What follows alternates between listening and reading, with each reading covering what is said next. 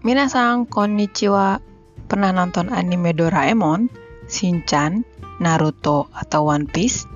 Pernah kepikiran pengen pakai kimono atau pegang samurai atau piknik di bawah pohon sakura?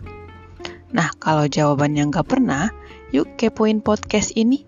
Di Mosi Mosi, kita akan kulik bareng hal-hal menarik tentang Jepang. Mosi Mosi tidak hanya ngebahas anime, dorama, makanan, atau budaya Jepang saja. Di Mosi, juga kita akan belajar bahasa Jepang, cerita tentang sejarah mereka, beasiswa sekolah ke Jepang, dan hal-hal menarik lainnya. Nah, Mosi-Mosi Podcast ini akan mengudara seminggu tiga kali, yaitu hari Senin, Rabu, dan Jumat. Senin Motivasi akan berisi pembahasan kata-kata motivasi dalam bahasa Jepang, anime-anime atau dorama-dorama yang bercerita tentang motivasi.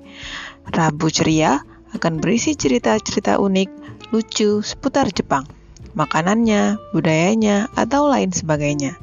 Jumat Cerdas, di sini kita akan belajar bahasa Jepang sehari-hari yang sering digunakan oleh orang Jepang, review buku, dan juga kita akan bercerita seputar pendidikan dan beasiswa sekolah ke Jepang.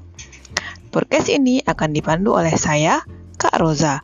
Untuk yang mau request topik pembahasan, bisa kirim email ke rozaamelia689 at gmail.com. Semoga bisa menginspirasi.